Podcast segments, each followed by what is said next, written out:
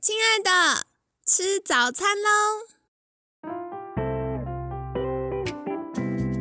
本节目由好时好时提供。节目开始之前，请帮凯西一个小忙，订阅、分享、给予五星好评吧！也不要忘了追踪好时好时粉砖和 IG。现在也提供 Mr. Box 的订阅式赞助，让我们一起好好吃饭，好好生活，迎接幸福吧！嗨，欢迎来到凯西陪你吃早餐，我是你的健康管理师凯西。今天呢，很开心邀请到凯西的好朋友林口微笑亲子耳鼻喉科童宝奎副院长小宝医师，早安！凯西早安，各位听众早安。好的，星期三我们要来聊一聊发烧感冒的话题。我觉得啊，凯西每次分享到这类的题目，我都会特别特别感谢我父母。嗯，因为我小时候真的就是药罐子哦，是啊，对，小时候还没有那种健保 IC 卡，还是盖章的年代哦，我真的是。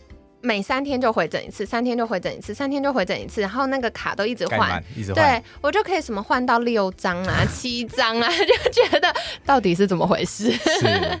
对。然后另外呢，我觉得小时候除了一生病就常常去看医生之外，我只要一发烧就一定会飙破四十度哦。对，所以那时候大人吓坏了，然后我爸妈就拎着我就冲急诊。对。对，所以今天要来请教童医师，就是关于小朋友感冒和发烧的议题哦。那第一个想请教很多宝宝妈妈在问的，就是小朋友感冒一定要吃抗生素吗？因为感觉吃抗生素会很伤身体。是，嗯嗯，抗生素是这样子，因为抗生素其实只针对细菌感染有效。那很多小朋友发烧或是感冒或是其他的一些状况，它其实大部分都不是细菌感染。是病毒的感染，这是为什么？其实很多的医师都会强调说，哎，抗生素不要滥用哦。抗生素很好，它是一个很好的药。譬如细菌感染的时候，伤口感染的时候，有细菌发炎造成的发炎的时候，你一定要用抗生素治疗。对，但是很多病毒感染的时候，其实抗生素是不必要的。这为什么我们常常会说抗生素我们不轻易使用，但是一旦使用，一定要把它一个疗程使用完毕，不要自己随便停。不然你可以想象说哈，我们抗生素治疗，假设这个疗程需要六到九天，我们先吃三天的药，比较弱的细菌都被你杀死了，对，剩下比较强的细菌，你没有把它杀干净，它就慢慢慢慢滋生，变成更强大的细菌。哦，那你下次再用同样的抗生素来，效果可能就越来越差，越来越差，就被你筛选出了所谓的抗药性的细菌。就是弱的都死掉，然后强的就活下来，而且强的还被训练过了，更强壮。被你把它 训练筛选出来了。对对对，所以对于抗生素来讲，我们不滥用，不轻易使用，但是一旦用，就一个疗程一定要把它用完。嗯，是。这边也是要跟宝宝妈妈说一下，我觉得现在的宝宝妈妈都比较有健康管理的概念，对。可是长辈呢，有的时候还是要请大家帮忙沟通，对。因为我有服务过很多，就是呃小儿科、耳鼻喉科或内科的医师、加医科医师。然后大家都会有个普遍的困扰，就是医师其实也在进步了，对，医师也有很多健康管理的概念，对。可是就会遇到长辈说啊，医生你就开那个抗生素啊，我知道上次你给我蓝色的那个啊，你把它磨成粉给小孩吃啊，那比较有效啊，是，其实是不行的。嗯，要看他疾病的状况，当然如果真的是细菌感染，那抗生素还是要用。对，那我们坊间上常常会遇到，因为抗生素有时候有一些比较老一辈的医师，或者有一些爸爸妈妈，或是有一些阿公阿妈习惯叫做消炎油啊、消炎药。啊，那理论上来讲，我们医学上指的消炎药是消炎止痛的药，譬如说像是那个普拿疼啦、哦阿司匹林啊，或是有一些有一些退烧止痛的用药，这是我们医学上指的消炎药。就是我们，比如说肌肉酸痛或者是扭伤的时候，对对，哦，或甚至我们会擦的那个酸痛的药膏，里面就是所谓的消炎药。但是在坊间的讲的消炎药，常常是说的是抗生素啊，所以这两个名词在我们坊间上在讲的时候，常常会混淆在一起。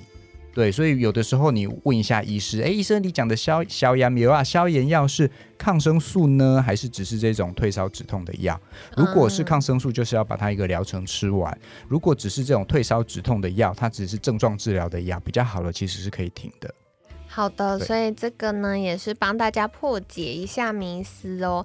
那关键我觉得还是要，嗯，听从医师的医嘱啦。然后如果大家真的觉得，哎，这医师药会不会开太重啊，或有没有什么问题，可以跟医生讨论。是。那如果真的还是不放心，可以再换一个医生看看。可是如果两位医师都说，呃，就是要这样治疗，我们就要乖乖配合了。是。那再来的话，这一题是凯西公器私用，我想要来请教一下，因为我小时候常常扁桃腺发炎，然后扁桃腺发炎的时候，医生就说啊，那你那个扁桃腺割掉，吓歪，听起来很可怕。是。所以，我们扁桃腺到底是用来干嘛？如果我一直扁桃腺发炎，需要手术吗？好，我们常常会听到的，譬如说扁桃腺。或者是腺样体，腺样体在我们鼻腔最后面鼻咽的位置，那扁桃腺在口腔比较深层，就是嘴巴张开哦，喉咙深层两颗圆圆大大的，这个是扁条腺。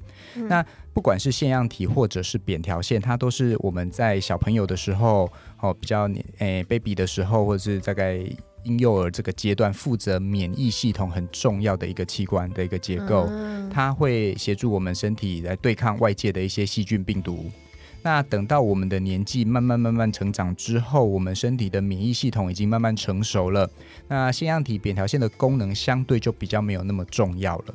好，但是这些地方常常因为在我们的这个消化呼吸道的这个比较前诶前端的地方，常常会接触到外来的病原体，常常很容易感染，是一个譬如说急性扁桃腺炎啊，然后然后这些感染呢能。有可能会造成哎，我们的发烧啦、喉咙痛啦，甚至扁桃腺发炎啊、化脓啊，对对对对。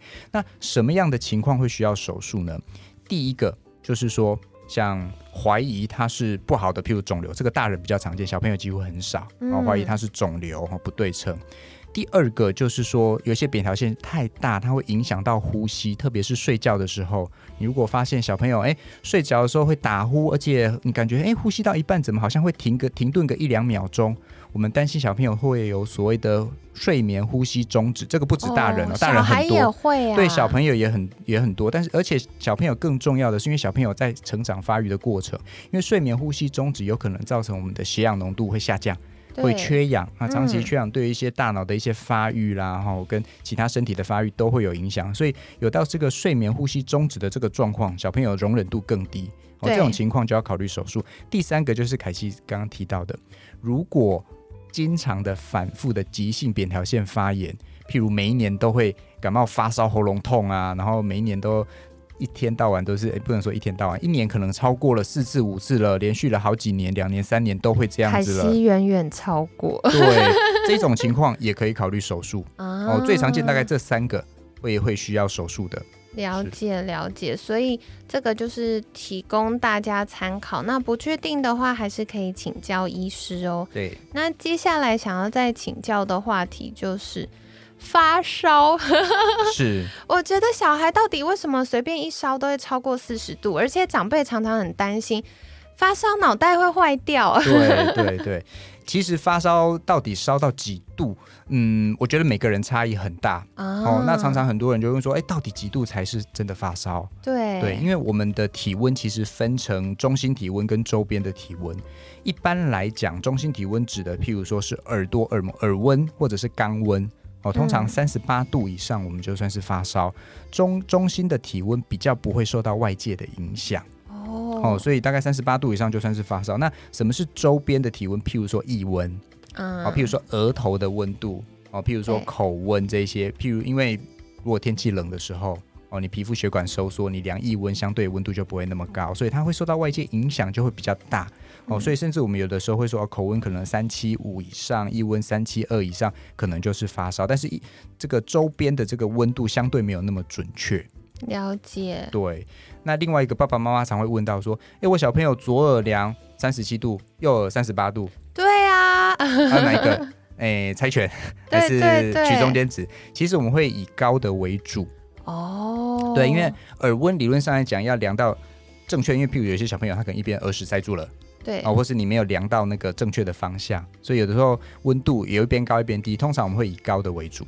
好，以高的为主，这个凯西笔记，因为有的时候我觉得好像有点憨憨，我就会量一下，然后量了想说一边有发烧一边没发烧，我大脑发生什么事？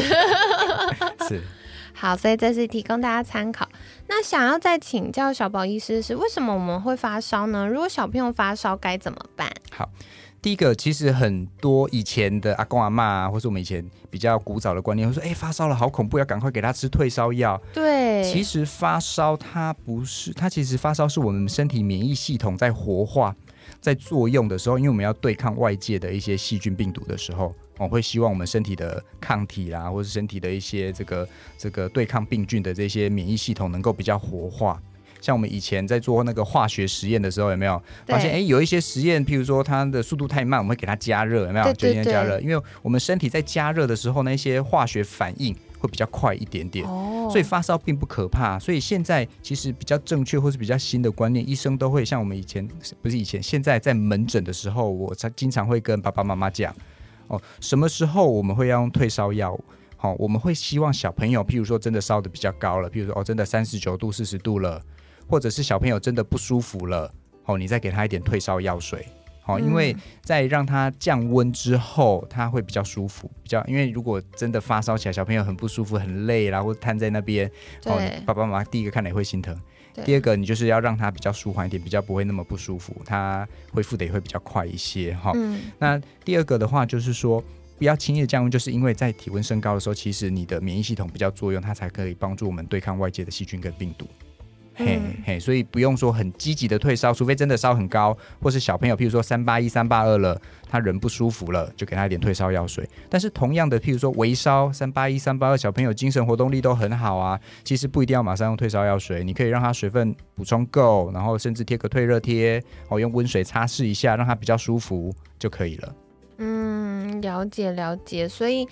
嗯，很感谢小宝医师给我们不同的参考指标。如果今天宝宝只是一点点，或小朋友只是一点点发烧，然后他活动力也很好，情绪也蛮好的，嗯，那我们就可以先观察，然后让他多喝水。对。那如果呃他开始有点不舒服的话，我们可以用退热贴啊，或者是呃用温水擦拭。对。那可能让孩子洗个澡，好好睡觉，他自然就会降温，因为身体就走完那个免疫系统它需要活化的那个那个过程。是的，是的。但如果孩子他今天呃发烧温度很高，可能三九以上、四十以上，对，或孩子很明显他非常不舒服，有的时候孩子发烧太高温很不舒服的时候，他其实是很难好好睡觉的。没错。那这时候我们就可以给他一点点退烧药或退烧药水，是让他可以稍微舒服一点，然后争取那个好好休息的时间。对他休息的好、吃的好、睡得好，当然会恢复比较快。嗯，了解。对。那接下来我要再问一个，到底是发烧到什么状况需要送医？好。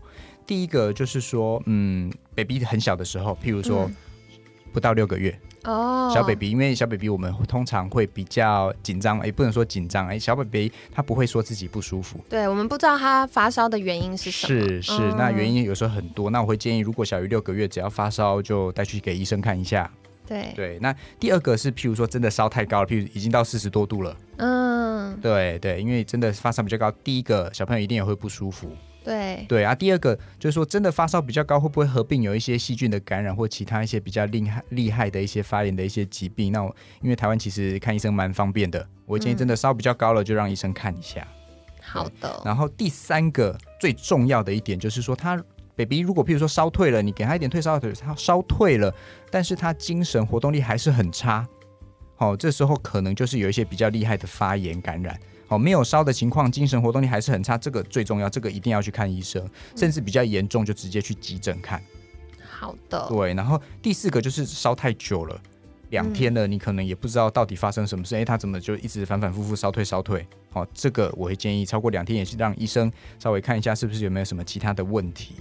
对，然后最后一个就是说小朋友已经开始有点意识不清了。哦，甚至有抽搐了啊！当然这个很严重，这个甚至就直接去急诊看了。对对对对，好，所以这个就是给宝宝妈妈参考喽。是，嗯，我觉得一般孩子啊，他在呃小朋友大概三岁左右开始会发展他比较成熟的免疫系统。对，所以。刚好是小朋友进入幼稚园这个大染缸的阶段，对，所以家长的确很有可能会发现，哎，怎么孩子一下呃感冒，嗯，然后一下肠胃炎，一下发烧，这个都很正常。每个孩子他在发展健康的免疫系统的阶段都会遇到这个过程。对，那关键就是我们观察孩子的饮食、睡眠。然后看他的活动力、情绪，如果都还 OK，那他可能请个在请个假，在家休息一下，是那好好睡觉，他就会恢复。是，所以大家也不用太过的担心。对，那这边呢，凯西帮大家重点整理一下哦。首先是小朋友感冒一定要吃抗生素吗？嗯，我觉得抗生素吃跟不吃，其实在家长群里有两派。对，一派就觉得早吃早好。对，然后另一派就觉得不要吃了会伤身体，不吃。是。好，那关键是，呃，小宝医师有跟我们分享，抗生素是针对细菌杀细菌的。所以细菌感染吃抗生素才有效，但是我们大部分感冒其实是病毒感染，病毒可能占了八九成左右。对，像大家成人啦，常常我们会想说，哎，要打流感疫苗，是，这其实多半都是病毒感染。是对，所以呢。如果是病毒感染，你要做的就是吃饱多睡觉。嗯嗯，那他只要走完病程，他就会好。对，当然很不舒服的时候啦，譬如说我就已经鼻塞的很厉害啦，呼吸不到空气啦。对，这个时候当然有一些辅助性的一些症状治疗的药可以让你缓解，也会好得快一些。对对，所以呃，我觉得比较好的方法是大家可以多喝水，观察一下。但如果很明显不舒服，就还是可以先去看医生啊。是的，先确定一下背后的原因是什么，没有其他隐藏我们不知道的重要问题。对。那如果真的很不舒服，其实有一些症状治疗，比如说缓解鼻塞、流鼻水啊，或者是喉咙痛的药啊，那或者是哎有一点小发烧，那可能拿一些退烧药啊，这个症状缓解，我们也可以获得比较好的休息。是的。那关键呢，如果今天有在吃抗生素，千万不可以轻易停药。对，不要自己乱停。对，很多时候就觉得哎。好像昨天吃完，今天好了啊，就不要吃了。嗯，好，这是不行的哦，因为小宝医师有跟我们分享，如果任意停药，就是我们淘汰了那个老弱残兵，然后那个让这些勇士坏人呢变得更强壮，所以我们就会得到一大批抗药性很强的细菌。嗯，那这样子是不行的。所以如果真的有在吃药，一定要吃完一个疗程。那如果不确定，你的，因为有的时候那个疗程要吃比较久，对对，特别是可能有一些比较明显的细菌感染或比较难缠的细菌霉菌感染，它就是要吃可能超过三天，要一周甚至两周。对，不确定就请去看医生。是的，是的。对，所以再跟大家分享，然后再来的话，到底扁桃腺是用来干嘛的呢？嗯，它主要是针对小朋友还在。呃，发育阶段的这个免疫系统去支援它的免疫保护身体的，因为它就是长在鼻子的深处跟喉咙比较靠后面的地方，所以这个呃口鼻都是最容易让坏人入侵的。它就是在前线的堡垒。可是随着大人慢慢长大，我们免疫系统发育的越来越健全了，它这个。成为堡垒的功能呢，就慢慢下降了。那如果真的觉得哎，反复的扁桃腺发炎，甚至化脓的状况很困扰，嗯，也可以跟医生讨论看看是不是有手术的必要性。对，那当然有些时候他一直可能有过敏或发炎，然后已经影响到呼吸了，嗯，这个也是需要去处理的。对，那再来发烧到底会不会脑袋坏掉呢？这个刚好像没有提到，对不对？好，来帮大家破解一下。以前阿公阿妈的那个年代说，哦，别再回修修管呐，但是变怕带啊呢，对啊，变笨怎么办？因为在以前那个年代，医疗比较没有那么发达，那有一些小朋友发烧是因为造成了脑炎或者是脑膜炎，发烧才会造成说，哎，变笨啊。对对对对，但是现在医医疗普遍。大概他看看病都很方便，对。对，所以会影响到变成脑炎、脑膜炎的状况相对的少很多。而且其实现在孩子都要打疫苗，对对。对，所以大部分如果今天发烧是因为肺炎感染，肺部发炎再厉害也不会影响到脑袋，所以他烧的很高也不会影响到脑袋变笨。对，但是如果今天是脑膜炎跑到脑膜炎了，即使他今天没有发烧了，他还是会影响到我们的大脑。哦，所以关键还是要由医师做专业检查跟判断。是。那说回来呢，到底怎么样算发烧呢？一般比较准确就会量耳温或肛温。那如果超过三十八度，我们就可以推估他现在有发烧。那有的时候两边耳朵量起来温度不一样高啊，我们就会以高温的那个呃温度作为参考。那腋温、额头的温度或者是口腔那个口温呢，比较算是周边的体温会受到环境的温度影响，所以一般我们可能会抓在三十七点二或三十七点五，看我们不同的量测工具跟部位，然后作为一个参考。那关键呢，就是发烧其实是免疫系统活化，正在代表身体正在对抗坏人中。那前线士兵在打仗，你后面一直给他没事就退烧，没事就退烧，他就不能好好打仗了。是，所以比较好的做法呢，是不要轻易降温。我们可以先观察小朋友的状况，如果他活动力还是很好，或者是他玩一玩累了，可以好好睡觉。那这个呢，我们就是让孩子。呃，吃营养，好好睡觉，然后呃观察他就可以了。那另外是，如果他只是微微的烧，或许呃用温水擦澡啊，用退热贴啊，或有的时候用冰枕帮忙啊，让他可以舒服一点，都是一些好方法。可是如果孩子今天烧到三九甚至四十度以上，然后或者是他很明显不舒服，特别是烧到哇要睡觉没有办法好好睡觉的话，那呃吃一点点退烧药或使用退烧药水。让孩子可以好好休息，那这个都是可以在呃做搭配调整的。那如果不确定的话，也可以再请教你们的呃耳鼻喉科或小儿科医师哦。那什么样的状况需要送医呢？这边比较重要。第一个是宝宝不到六个月，因为孩子太小了，所以。嗯，他第一个还不会表达，第二个是我们能够观察的指标也比较少，我们不知道他是不是呃有一些比较严重的状况，所以不确定就先看医生。然后第二个是，如果他烧到四十四十度以上的高温，有可能是因为有比较严重的细菌感染或严重的疾病，所以这个也要去看医生。那另外，嗯，很重要很重要要打五颗星的，就是诶，今天孩子的烧退了。可是他的精神活动力都还是很差，那就要赶快去看医生。然后，呃，有的时候可能逢年过节诊所没开，请去急诊这样子。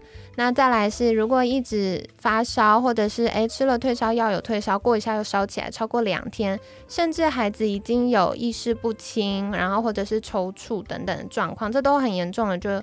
一样去看医生或直接去急诊这样子，那我觉得追根究底，因为孩子他还没有办法像我们成人这么清楚表达，对，所以宝宝妈妈如果会担心，就还是先去看医生，对，比较放心。对，至少找到他背后的原因，那我们会比较安心这样子。